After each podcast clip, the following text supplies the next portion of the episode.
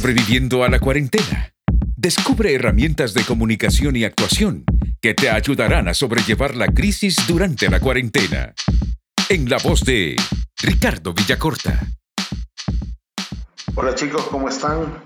Un gusto saludarles por este medio. Me tomé la libertad de grabar este video con la intención de llevarles un poco de reflexión sobre el tema del miedo. Ustedes saben que en nuestras clases, eh, en sí el método que tiene la academia es tratar de que ustedes sean primero libres de su pensamiento, pero más que eso, libres del miedo. Porque el miedo es el que nos detiene a hacer un montón de cosas con nuestra voz, con nuestra imagen, con nuestra persona.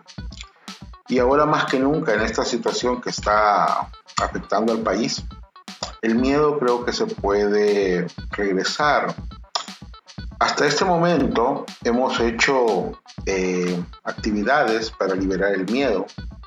La última fue el viaje al infierno, en el cual nos enfrentábamos a la situación de que la gente eh, todavía nos dice cosas, escuchamos cosas y nuestros diferentes miedos son los que nos llevan a no ser felices, a no poder conseguir nuestras metas y objetivos. Así que vamos a hacer una serie de videos para eh, apuntalar el tema del miedo en nuestra persona y que en este momento pues es tan importante poder mejorar nuestra posición, nuestro optimismo frente al miedo. Así que eh, vamos a iniciar. Esa es la... ¿Cuántos videos van a ser? Pues dependerá. De poco a poco vamos a ir analizando los diferentes miedos, los niveles y cómo podemos afrontarlos y cómo utilizarlos a nuestro favor. Eh, bueno, les pido perdón un poco por, por la carota que van a estar viendo, pero es lo que hay. Eh, creo yo que soy un poco más ameno en persona, pero igual la intención es poder colaborar, la intención de la academia es estar presente en sus vidas. Recuerden que generamos lazos de familia y es importante que sigamos conectados. Así que bueno, todo el mundo, y voy a retomar un poco en esta primera clase lo que vemos en cuál es tu miedo. No sé si se recuerdan de esa clase en la cual cada uno expresa sus miedos. Yo los tengo presentes y conozco, recuerdo, me impresiona los miedos de cada uno. Y que seguramente en situaciones de crisis como la que estamos viviendo, podemos recaer. Hicimos la actividad de quemarlo, deshacernos de ese miedo, eh, pero a veces está tan interno, está tan dentro de nosotros, que basta una situación anormal para hacerlo aflorar. Recuerden que los diferentes eh, niveles, inicio con esa introducción que teníamos, que decía, todo el mundo muchas veces utiliza la palabra como miedo, horror, terror y pánico pero cada una tiene un significado diferente. Y es en base a la situación en que la podemos utilizar. Y vamos a hacer la, la diferencia. A ver, temor. El temor se siente a lo desconocido, a lo que no se sabe qué va a pasar. En esta situación que hemos vivido en el país, creo que todos hemos sentido temor y eso no es que sea malo o que sea una muestra de debilidad. El temor es algo natural, intrínseco en nosotros, en los seres humanos, en esta situación a lo desconocido. Luego tenemos el miedo. El miedo es, conoces lo que va a pasar porque ya te pasó antes. Este miedo eh, todavía en algunos de nosotros no está a menos que hayamos pasado por una situación parecida. Y honestamente, no creo que recordemos los que tenemos ya algunas canas, aunque no se me noten, alguna situación, eh, excepto de los terremotos, eh, la época de la guerra, eh, que nos quedó alguna experiencia de cómo funciona y de lo que puede suceder. Por eso es que se vuelve un poco complicado en la incertidumbre de lo que va a pasar. Los que vivimos en la época de la guerra eran toques de queda, sin luz, sin agua, sin entretenimiento, no había internet. Y lo poco que había era poder salir a la calle por un rato. Y cuando se puso los toques de queda, menos, solo en tu casa. ¿Qué quedaba? Bueno, yo creo que esta generación eh, surgió con nuevas cosas, eh, escritores, eh, directores de cine que son ahora, pero que todo está desde esa época pensando en qué hacer, cómo enfrentar esta situación. Entonces eso fue como algo positivo, que ahora lo podemos ver de esa forma. El miedo es algo que no se sabe qué va a pasar. Y eso es lo que nos pone más inseguros. Pero veamos el otro, el horror. Estás en una, situación en la que sabes que te puede pasar algo. Ojo, estoy describiendo los diferentes niveles y ver hasta dónde estamos llegando en esta situación. Ya dije del temor, hablé del miedo y el horror. Estás en esa situación y sabes que te puede pasar algo. Eh, no sabemos ciertamente cuánto tiempo va a durar esto. No sabemos el alcance que va a tener. Y eso nos produce terror. Nos produce un miedo que no podemos controlar y es eso, el terror. Sabes que tu vida está en grave peligro. Y eso es lo que muchos salvadoreños quizás no tienen conciencia en este momento. Eh, nuestra sociedad nos ha llevado a tener una, un espacio bastante grande sobre el terror. ¿A qué me refiero? Bueno, si nosotros todos los días estuviéramos afligidos o pensando, no saliéramos a trabajar.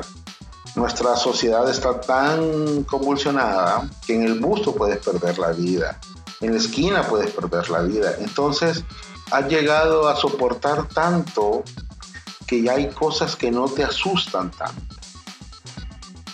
Y eso quizás puede ser una pequeña explicación porque la gente en vez de quedarse en casa, va al mar, va, siente que son vacaciones. Y ese terror, sabes que te puede pasar algo y que estás en grave peligro, pero también tenemos la decisión de seguir adelante. Los salvadoreños en sí, en las diferentes experiencias, se ha dado de que hay un terremoto y la gente sale a ver. Somos como metidos, como curiosos. Eh, yo recuerdo cuando estaba pequeño y íbamos en el carro y se oía la sirena, pasaba a la par nuestra un, un carro de bomberos. Mi tío seguía el carro de bomberos para ir a curiosear cómo era el, cómo era el incendio. Y no solo él, sino que se aglomeraba un montón de personas. Entonces nuestro espacio de aceptación del temor, del miedo, del horror y del terror es bastante amplio y a veces no logramos diferenciar una cosa de la otra. El otro peldaño, y que ya es una situación complicada, es el pánico. Es el delirio de... es un delirio psicótico de realidad y de fuga interna. Y eso son todas estas personas que escuchan algo y le ponen su salsa, le ponen su chispa y lo hacen mucho más grande de lo correcto, generando pánico. Pero el primer pánico lo hacen porque lo sienten ellos. Yo quisiera hacer el llamado a ustedes primero a que reconozcamos en qué nivel nos encontramos en qué nivel, si ya pasamos los cinco momentos, si, estamos, si ya sentimos temor, si ya sentimos miedo, si ya sentimos terror y si ya sentimos pánico.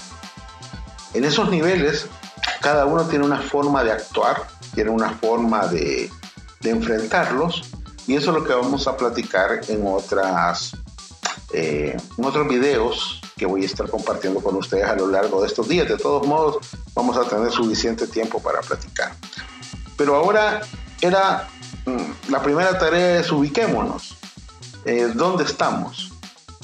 En temor, en miedo, en horror, terror, pánico.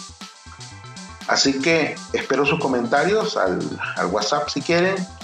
Ahí en el grupo eh, me pueden escribir personalmente y cuéntenme en qué nivel estamos. Y retroalimentamos.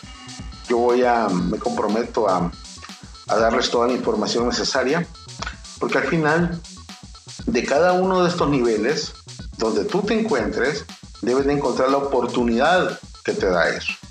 Ojo, el pánico, el miedo, el terror, todo eso que te inmoviliza debe ser gasolina para emprender cosas nuevas. Gasolina para decirte, yo sí puedo y lo voy a hacer de una forma diferente. Déjenme decirle que la academia, si me preguntan a mí, pues yo ya creo que pasamos por los cinco niveles. Eh, el hecho de estar cerrados, el hecho de eh, de cierta incertidumbre que va a pasar, nos pone a nosotros, tanto de manera personal como como empresa, en una situación, bueno, y seguiremos, no seguiremos, pero tenemos que tener los pies claros y entender cuál es el momento de la empresa, cuál es el momento de cada uno de nosotros y lo que puede aportar. A medida uno aporta, también recibe. Así que este es nuestro aporte, este es eh, de la parte de actuación de la academia. Vamos a analizar el miedo, a dónde estás, cómo poderlo controlar para que sirva a tu beneficio. Si te gustan estos videos, pues bueno, házmelo saber ahí en el WhatsApp y compárteme cuál es tu miedo en este momento, a qué le temes, en qué nivel estás y seguiremos platicando. Un gusto chicos, nos vemos y escuchamos quizá mañana para seguir analizando lo que está de moda en estos días, el miedo. ¿Cuál es tu miedo? A la próxima. Te seguiremos compartiendo muchos más consejos y herramientas para que sobrevivas a esta cuarentena.